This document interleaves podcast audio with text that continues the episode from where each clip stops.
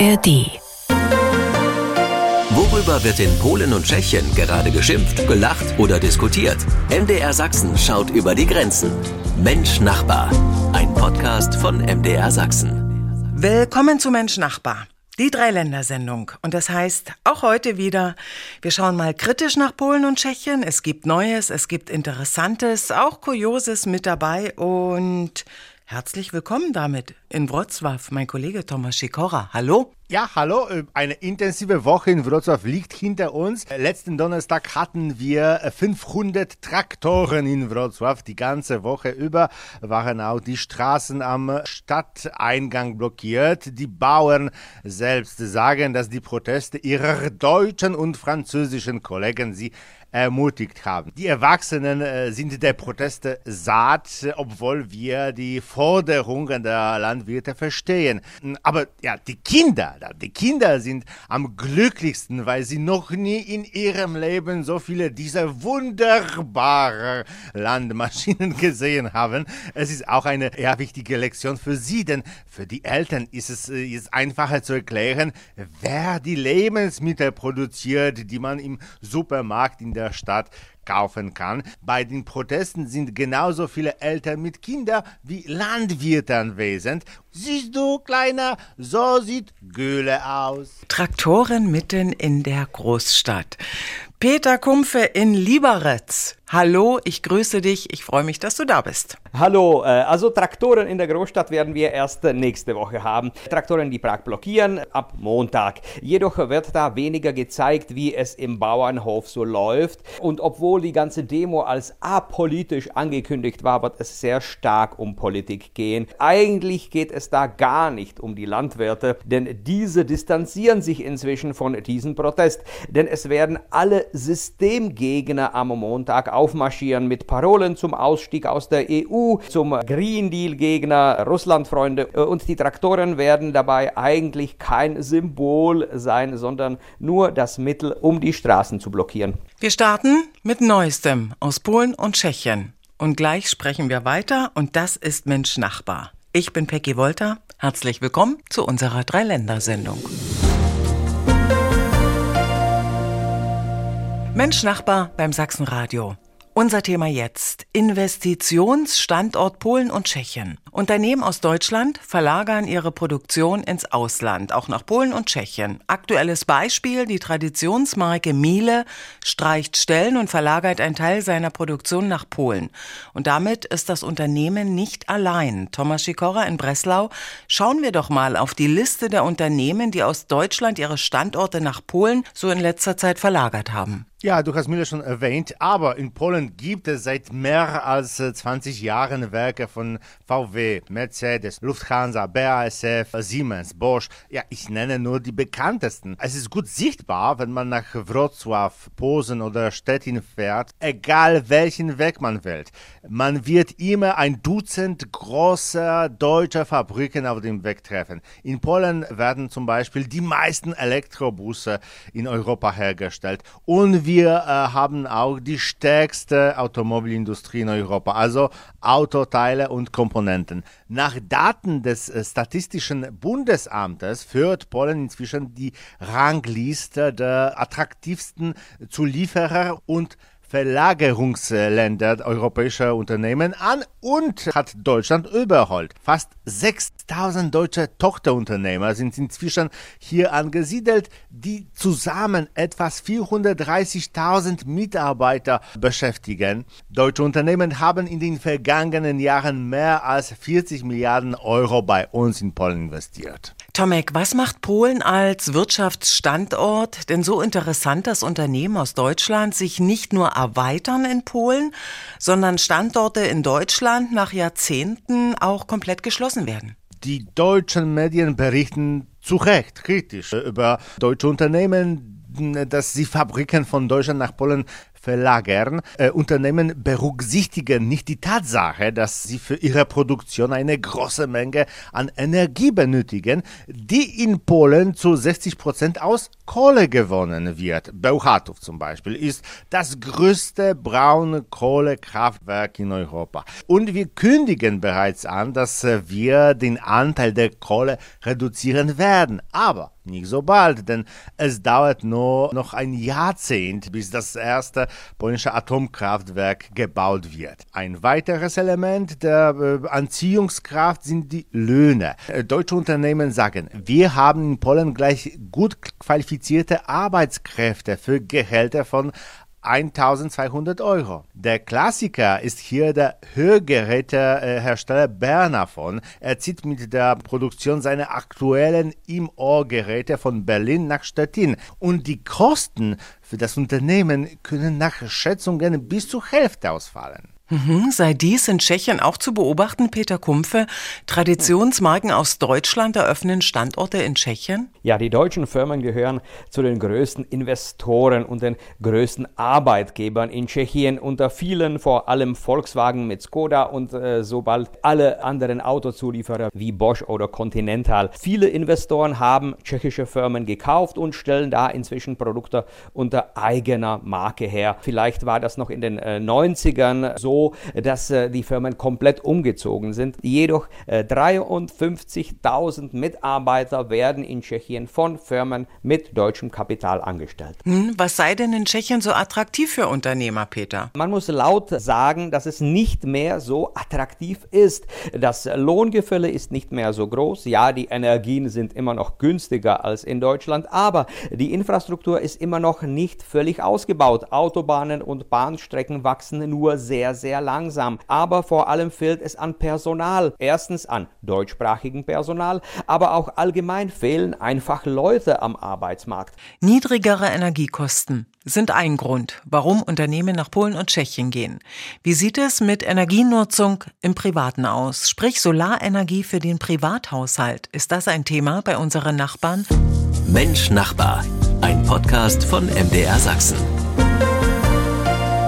Die Nutzung von Solaranlagen im Privaten. Bei uns boomen zum Beispiel Balkonkraftwerke, Solarpaneele auf den Dächern der Privathäuser und auch auf jedem kleinen Dach einer Datsche im Garten. Peter Kumpfe, wie ist das Interesse der Tschechen bei dem Thema? Seit 2022 wuchs der Solarmarkt im Lande um 236 Prozent. Jedoch sprechen wir eben über diese kleinen Solaranlagen, die meist auf Dächern von Einfamilienhäusern wachsen. Große Solarparks wachsen wesentlich langsamer, weil der Abkaufpreis für Strom diese Investition eigentlich fraglich macht. Im Vergleich zu den Nachbarländern hinkt aber Tschechien nach. In Polen sind es wesentlich mehr und in Österreich oder zum Beispiel in Ungarn sogar um die Hälfte mehr. So machen Paneele erst da Sinn, wo man den eigenen Haushalt mit Energie versorgt, weniger da, wo es um einen Weiterverkauf geht. Zum Beispiel ein bekannter Bekannter von mir lädt sogar seine Elektroautos mit eigenem hausgemachten Strom und das macht dann doppelt so viel Sinn. Solaranlagen in Privathaushalten in Polen. Ist das attraktiv? Peter hat es ja bereits angesprochen. Vor allem auch die Frage, der Blick nach Polen, wird es gefördert, Tomek? Oh ja, obwohl Strom etwa ein Drittel billiger ist als in Deutschland, ist er in den äh, letzten Jahren teurer geworden und wir haben in Polen viele Förderprogramme bis zu 100 Prozent des Wertes. Viele Menschen haben sich für eine Kombination aus Wärmepumpen und Solaranlagen entschieden. Sie haben die Anlage mit Geld von der Gemeinde gebaut und nutzen die Energie nun fast zum Nulltarif. Es gibt auch Erfinder, die aus einem Gartenschlauch, OSB-Platten, Plexiglas und äh, einer Kreislaufpumpe, einer Solarboiler auf dem Garagendach bauen, der fast das ganze Jahr über kostenloses, von der Sonne erwärmtes Warmwasser liefert. Kreativ und kombinowatsch. So kennen wir unsere polnischen Nachbarn. Der Führerschein mit 17, minderjährig fahren mit einer Begleitperson, ist das in Tschechien und Polen möglich? Gleich unser Thema. Mensch Nachbar hier beim Sachsenradio. 17-jährige Jugendliche, die ihre Fahrprüfung bestanden haben, dürfen, bis sie 18 Jahre sind, gemeinsam mit einer Begleitperson Auto fahren. Und das sei nun seit Anfang des Jahres auch in Tschechien erlaubt.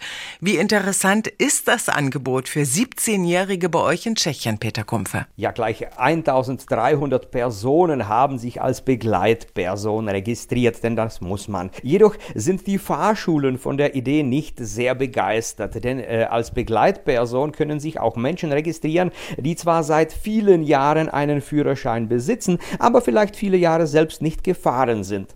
So kann der ältere Bruder, der erst seit zwei Jahren den Führerschein besitzt und täglich unterwegs ist, keine Begleitperson werden. Aber die Oma, die seit 40 Jahren einen Führerschein hat, aber seit 20 Jahren nicht am Lenkrad saß, kann das schon. Thomas Schikora in Breslau, die EU-Kommission hatte letztes Jahr mal vorgeschlagen, dass dies in allen EU-Ländern gelten soll. Führerschein mit 17. Gilt dies mittlerweile auch in Polen? Nicht nur, dass diese Lösung in Polen nicht gilt, auch diese EU-Verordnung ist in Polen nicht bekannt. Ich habe in den polnischen Medien eigentlich keinen Hinweis darauf gefunden. Aber es gibt in Polen die Möglichkeit sogar zum eigenständigen Fahren im Alter von 14 Jahren. Er oder sie kann legal mit einem leichten, aber aufgebauten Quad am Straßenverkehr teilnehmen. Ein 16-Jähriger hingegen darf Autos mit einem Gewicht von bis zu 400 Kilogramm, einem Motor von bis zu 20 PS fahren. Hierfür wird ein spezieller B1-Führerschein gemacht. Allerdings gibt es nicht viele Interessenten, denn äh, wenn jemand 18 Jahre alt wird, muss er oder sie den gesamten Kurs noch einmal absolvieren und die Prüfung mit einem normalen Auto ablegen. Autofahren mit 17 und einer Begleitperson. Auch hier gibt es Unterschiede bei unseren polnischen und tschechischen Nachbarn. Traumtor und Traditionslikör. Auch darüber wollen wir sprechen. Mensch Nachbar. Ein Podcast von MDR Sachsen. Jede Woche der Blick nach Polen und Tschechien. Thomas Sikora. So, und zum Schluss ein Traumtor aus Polen, das es zum Tor des Jahres schaffen könnte.